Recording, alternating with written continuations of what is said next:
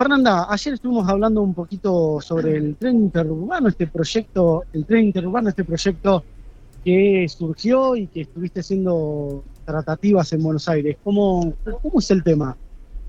El tema es una propuesta que venimos haciendo hace un tiempo, obviamente es, algo que, José Omar García viene eh, trabajando desde hace muchísimo tiempo y es él eh, quien ha planteado esto y realmente yo lo tomé porque me, me, interesa eh, estudiar la posibilidad y que sea algo que, podamos concretar, eh, no solo el tren de pasajeros que nos daría la posibilidad de conectar nuevamente Buenos Aires con General Pico y que sea realmente ese fin social que tiene el tren, de que por un monto mucho más chico puedas moverte hacia la capital, eh, sino también la posibilidad de contar con algo interurbano que nos permita movernos de una punta a la otra de la ciudad y conectar Espeluz y Metileo, eh, que son dos puntos que hoy a nosotros eh, no, no, nos dan permanente flujo de, gente entre una y otra localidad y más que nada con Espeluci donde tenemos funcionando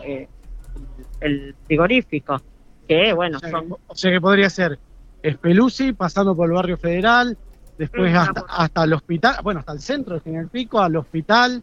Hospital, zona franca, parque industrial, eh, eh, o sea, es eh, Espeluzzi, barrio Bicentenario, eh, estación Carlos Ver, centro, donde combinás la posibilidad de trasladar, bajarte del tren y trasladarte en micro con las líneas urbanas de, de micro y eh, podés seguir hasta, eh, bueno, después del hospital y, zona franca y, parque industrial como ámbitos de mucho flujo de gente que hoy se moviliza eh, en otros medios.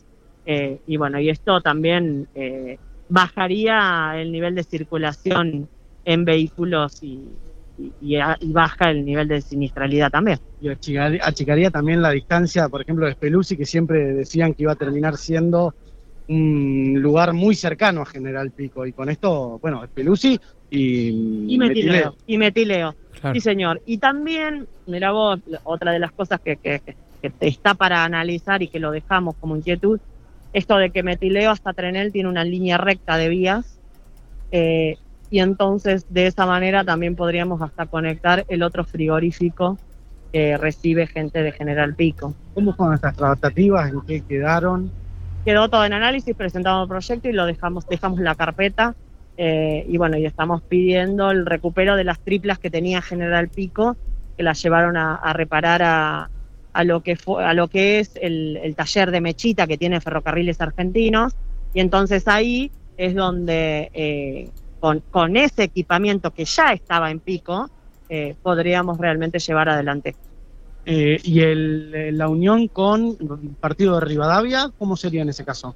Mira, eso es otra gestión que me propuso oportunamente el intendente de regionalizar y esto de, que es una realidad que tenemos, de que la gente de González Moreno hace uso de los servicios de González Moreno de América, de toda esta zona del oeste de La Pampa, eh, hace uso permanente de los servicios que brinda General Pico y veía esta posibilidad de generar algo regional. No tiene el mismo nivel de, posibilidad que, esto otro, pero sí también presentamos la inquietud. Bien, en la entrega de estos 10 microcréditos a emprendedores locales, ¿cómo, ¿cómo lo manejaron? Mira, más de un millón de pesos que tiene que ver con recupero, gente que ha pagado su cuota y hoy nos permite que otras, otros vecinos de la ciudad que se dedican a distintas actividades económicas eh, accedan a esto. Así que por eso siempre se recalca esto de la necesidad de contar con eh, la devolución a, fin de que próximamente estemos haciendo lo mismo con otros vecinos que requieran el acompañamiento económico del Estado.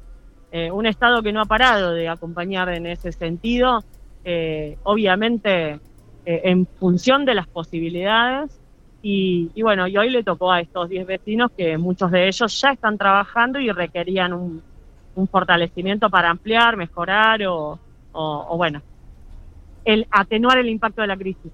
Por último, de mi parte, eh, el reclamo de los comerciantes, de los gastronómicos específicamente, ¿hubo alguna novedad respecto de eso? digamos, de, respuesta del Estado provincial. No, todavía no. No, no, lo que, lo que están haciendo es la gestión eh, por parte de, los, del acceso a beneficios nacionales, que es ahora el Repro 2, eh, es posibilidad de acceder a eso. Eh, y bueno, y sé que, se han prorrogado los cortes de energía y eso nos da la posibilidad de seguir buscando estrategias de solución, como lo podemos hacer, lo hemos podido hacer en alguna oportunidad, eh, en función de nuestras posibilidades también.